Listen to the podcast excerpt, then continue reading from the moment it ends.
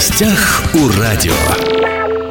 Здравствуйте, меня зовут Владимир Лозовой. В Хабаровском крае разработали не имеющие аналогов в стране инновационные материалы по профессиональному самоопределению. Речь идет о комплексе «Учись и работай в Хабаровском крае» для школьников, студентов и родителей, а также об учебно-методическом комплексе для педагогов. Он называется «Профи-бокс». Над созданием этих материалов трудились специалисты Хабаровского краевого института развития образования. И сегодня решил поговорить об этом с Максимом Ставицким, директором Центра профессионального самоопределения Краевого института развития образования. Максим, здравствуйте. Здравствуйте. Максим, моей дочери 6 лет. Недавно я так аккуратно решил у нее спросить, кем она хочет стать, когда вырастет. Говорю, может быть, врачом, может, учителем ты хочешь стать, не знаю, может быть, космонавтом. Она мне на это ответила, а есть такая работа смотреть мультики.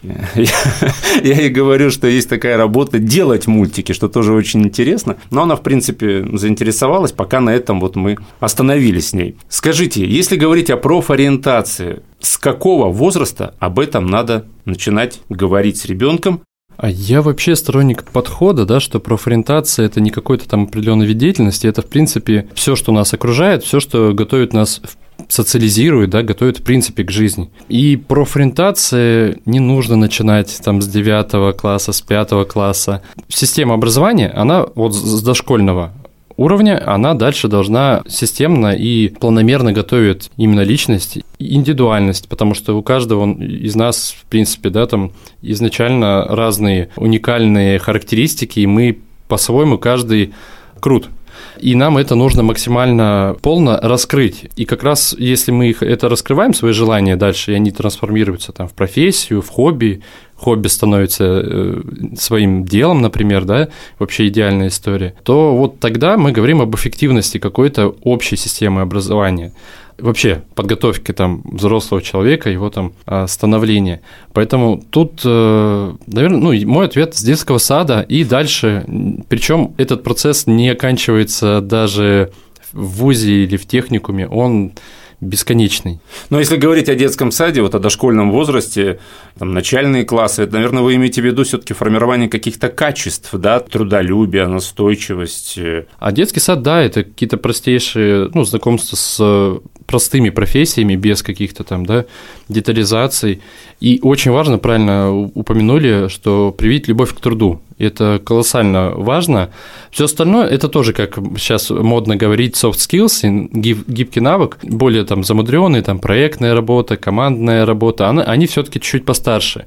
А без любви к труду ну, далеко не уедешь. Существует какой-либо мониторинг вот профессиональных э, ориентаций старшеклассников, например? Ну, не обязательно старшеклассников, там, может быть, средние классы, да? Просто интересно, вот каков процент, например, не определившихся с выбором будущих профессий? Вот я знаю, что много таких, которые обязательно хотят поступить в ВУЗ, при этом неважно в какой и на какую специальность, вот лишь бы стать студентом, получить высшее образование, а там как-нибудь что-нибудь я найду. А, не определившихся много. А, есть у нас э, исследования краевые тоже 2018 года. Только 33% старшеклассников 8-9 э, классов, они заявляют да, о том, что они знают, кем хотят быть.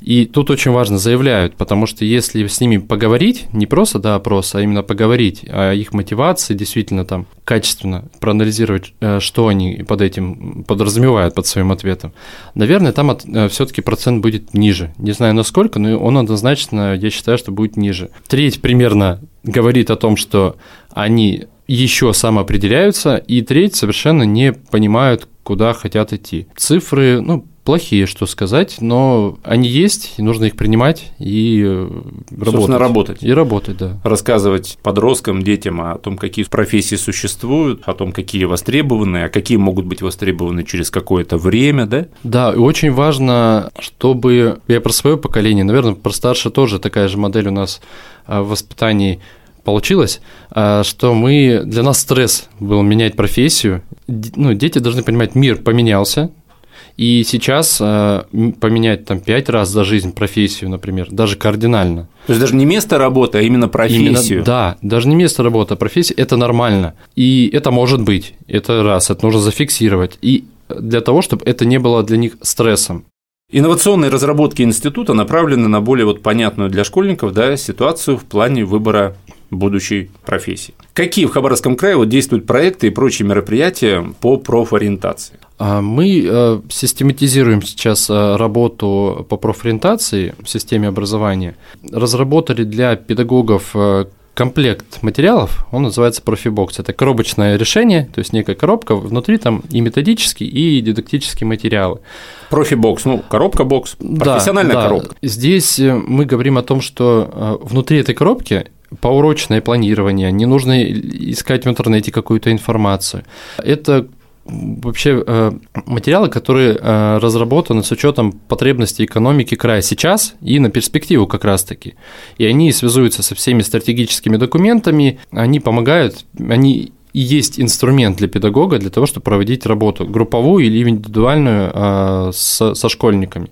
И дидактические материалы, профориентационные игры тоже разработали, они простые в понимании и в, в работе, они на э, развитие как раз-таки вот гибких навыков, универсальных, да, потому что, ну, это как бы наряду с любовью к труду, это в том числе а, основа того, что профориентация должна давать. Потому что профессию я могу поменять пять раз в жизни, например, но если у меня будет э, изначально развита, например, командная работа, да, там, критическое мышление, то вот эти, например, даже два качества, они позволят мне быстро переквалифицироваться, да, повысить квалификацию, переучиться на множество других профессий, возможно, даже вот эти две вообще на все, потому что это прям совершенно универсальные, и их нехватка.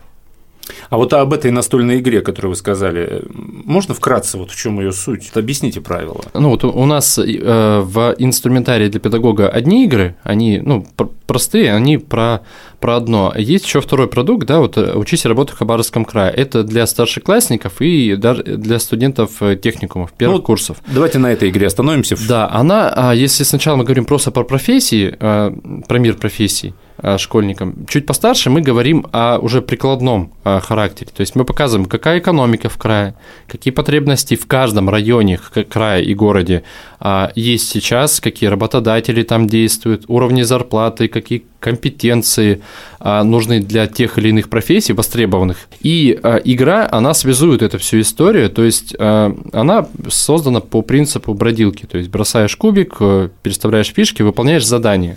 Задание с использованием дополненной реальности на просмотр видеороликов о крупнейших работодателях края, на развитие как раз-таки вот гибких навыках, на командную, э, командное взаимодействие вообще. Поэтому у нас там отдельно атлас востребованных профессий, отдельно игра, но вместе, вместе они э, образуют вот некую э, одну историю.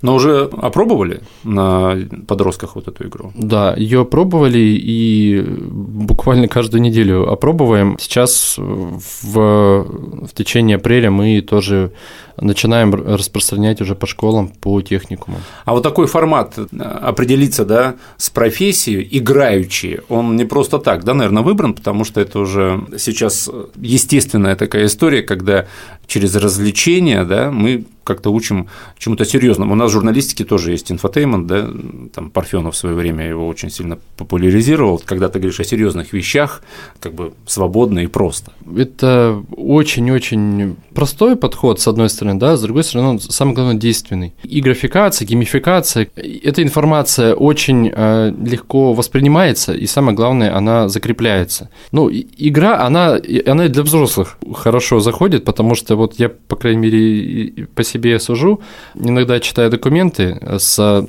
красивыми словами, очень умными, очень правильными и к месту, но перечитываешь несколько раз, пытаешься понять, что это вообще, ну, что от меня хотят, что я должен э, сделать. Ну, иногда, ну, даже у меня вот такое возникает чувство, что, говорить, а что говорить про, да? про детей, да, мы должны, ну, как на их языке разговаривать. Кстати, да, а как учителя вот отреагировали на ваши инновации?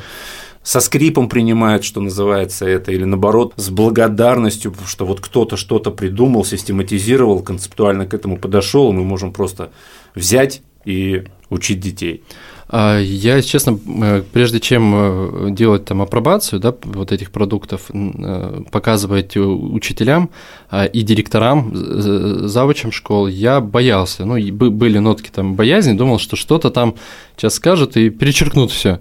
А, ну, лично мои вот такие вот опасения были. Но они не подтвердились, потому что учителя и директора, собственно, управленцы, да, показали, что это действительно нужно, и они сами проиграли все эти игры, угу. просмотрели все атласы, все материалы вообще, которые мы только туда вложили, и дали обратную связь, дали корректировку, мы это быстро все подправили а, и уже ну, начали печатать. То есть без них это тоже не свершилось бы. То есть учителя за, да? Учителя за. И причем а, мы тоже похвастаюсь э, с одной стороны, а с другой стороны нужно говорить, иначе никто не будет знать. Мы показали наши продукты на выставке в декабре в Москве, молодые профессионалы, и коллеги со всех, ну, с тех субъектов, которые приехали, а также федеральные ведомства, они высоко оценили и очень сильно заинтересованы в том, чтобы мы помогли им разработать для их регионов э, такие продукты. Именно вот такого комплексного подхода, да, когда продукты упаковываются в некую единую историю, а его, ну, как оказалось, а, его не было. Но я когда вот эту информацию прочитал о вашей разработке и прочитал, что она уникальна, разработанная Краевым институтом развития образования, ну, меня прям такая гордость взяла, потому что, ну, это всегда приятно, когда в нашем Хабаровском крае что-то есть свое, что-то уникальное. Я же правильно понимаю, да, что эти методические материалы учитывают не то, что региональную даже, но и районную специфику на рынке труда.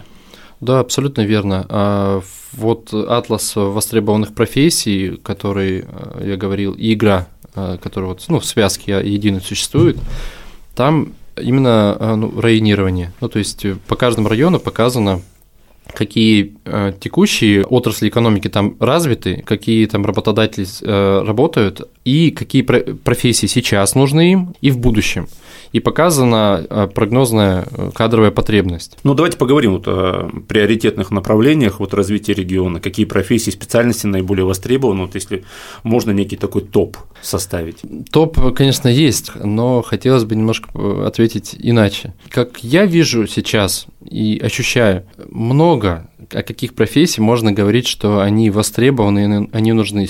Для меня, например, большой запрос в первую очередь на профессионализм неважно, какую ты профессию выбрал, ты должен в нем быть профессионалом до мозга костей. Ты должен там в голове крутить там мысли о профессии и, и за пределами там рабочего дня. Тогда это про то, что ты любишь, и это очень хорошо дает эффект дальнейший.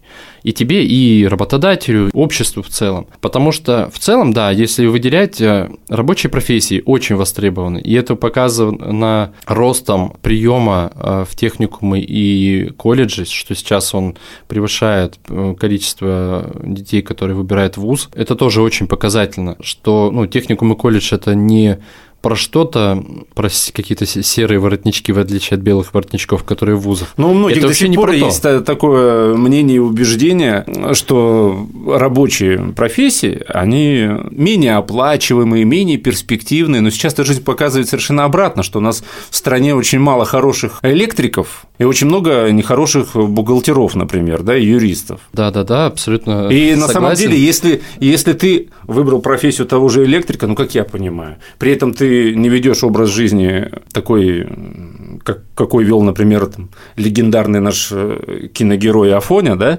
а ты думаешь о том, как построить карьеру, ты действительно можешь, будучи электриком, хорошим, профессиональным, компетентным, который следит там, за последними, не знаю, какими-то там э, тенденциями в этой сфере, ты можешь хорошо зарабатывать, построить, в принципе, себе карьеру в этом, потом куда-то перейти в другое да, направление, исходя, опять же, от этой базы. Правильно? Да, но вот за какой-то промежуток времени, да, предшествующий, имидж э, многих рабочих профессий пострадал. Сейчас он восстанавливается. Ну, яркий пример для меня – сварщик. Казалось бы, ну вот у меня тоже лет, там, не, не знаю, 10 назад спроси, опиши профессию, что, как ты ее представляешь. Я бы сказал, что ну, где-то в грязи работают, где-то оно, безусловно, так. Но по факту мы знаем массу примеров, когда рабочие профессии, те же сварщики работают абсолютно в комфортных условиях, они даже после техникума получают высокие зарплаты, и это очень востребованная профессия, особенно если мы говорим, что про развитие, да, повысить, повысить разряд, а, здесь можно ну, 100 тысяч, 150 тысяч зарабатывать, и при том, что это не какие-то уникальные предложения на рынке, это вполне реальные зарплаты. Кстати, вот, допустим, профессия сварщика, вот она в вашем атласе востребованных э, профессий есть? Она есть. Это как раз профессии, которые уже сейчас есть, и они востребованы. Есть вот э, профессии, которые новые, и они сейчас появились, например, да, там проектировщик умного дома. Это тоже профессия. А, она узкая, с одной стороны. С другой стороны, она тоже про, про электрика. Да, это можно несколько специализаций в конечном счете выбрать и, и работать по нескольким. А есть профессии, которые мы, ну не только мы, да, а на всероссийском уровне прогнозируется, что они, возможно, появятся к 25 к 30 году. И так как мы а, учим детей сейчас, и они учатся сейчас, а выпустятся через там, 5 лет, да, там 7 лет, а мы должны говорить э, скорее не, ну не то, что скорее, мы должны говорить не о текущих кадровых потребностях и тех отраслях экономики, угу. а которые будут как раз-таки То есть смотреть вперед, да? Да. Ну вот заканчивая наш разговор, я вернусь, вот я начал с дочери вот, да, своей. Для себя вот как отец я определил, что вот ей 6 лет, через там, год ей в школу идти в первый класс, она уже ходит, допустим, обязательно это спорт уже с раннего детства, да, там плавание. Потом я постараюсь, например, найти а, школу с математическим уклоном, потому что, на мой взгляд, математика – основа основ а там хочешь не хочешь, но ты ее будешь знать, да. И третье, ну, пока вот на такой ранней стадии, я считаю, что с первого класса обязательно английский язык дополнение к школьной программе на протяжении всех 10 лет, чтобы, опять же, хочешь не хочешь, а там, к 11 классу ты, в принципе, его знал на нормальном уровне школьной программы. Если он тебе понадобится, то два месяца поднатужишься и как бы будешь его знать уже профессионально после школы. Вот я правильно размышляю? Да, я тоже хотел бы очень большой акцент э, сделать на таком подходе, на вашем, да, он, он мне тоже очень импонирует, и я его абсолютно разделяю. Роль родителя в самоопределении ребенка, да, уже молодого человека и так далее, она для меня колоссальна и первична. Ну, то есть я не привык там и никогда не буду так говорить, что вот эта вот школа что-то не дала, техникум что-то не дал, вуз что-то не дал, работодатель такой, государство что-то неправильно выстроило. Нет, ну, ребенок, да, это там мое желание согласие супруги и меня, да, э, и поэтому ну, полностью ответственность лежит на родителях в первую очередь. Да, мы отдаем там детей в школу, в садик, но мы должны сами задуматься в первую очередь, а, что мы хотим дать, на что мы хотим натолкнуть, как мы хотим развить, прислушаться к ребенку. И это вот прям первично. А первично во всей не то что профориентация, а в подходе да, там, к воспитанию ребенка. Все остальное, оно в, моё, в моей картине мира, оно дополняет и усиливает э, роль родителя. Сегодня мы говорили о профориентации, о том, что в Хабаровском крае разработали не имеющих аналогов в стране инновационные материалы по профессиональному самоопределению. Постарались в этом специалисты Хабаровского краевого института развития образования. Сегодня мы на эту тему разговаривали с Максимом Ставицким, директором Центра профессионального самоопределения Краевого института развития образования. Максим, спасибо, что пришли. Спасибо вам. Мне было очень интересно, я думаю, что нашим радиослушателям тоже. Уважаемые друзья, все записи наших интервью на SoundCloud, на подкастах. «Восток России» представлен во всех социальных сетях гостях. Всем самого хорошего. В гостях у радио.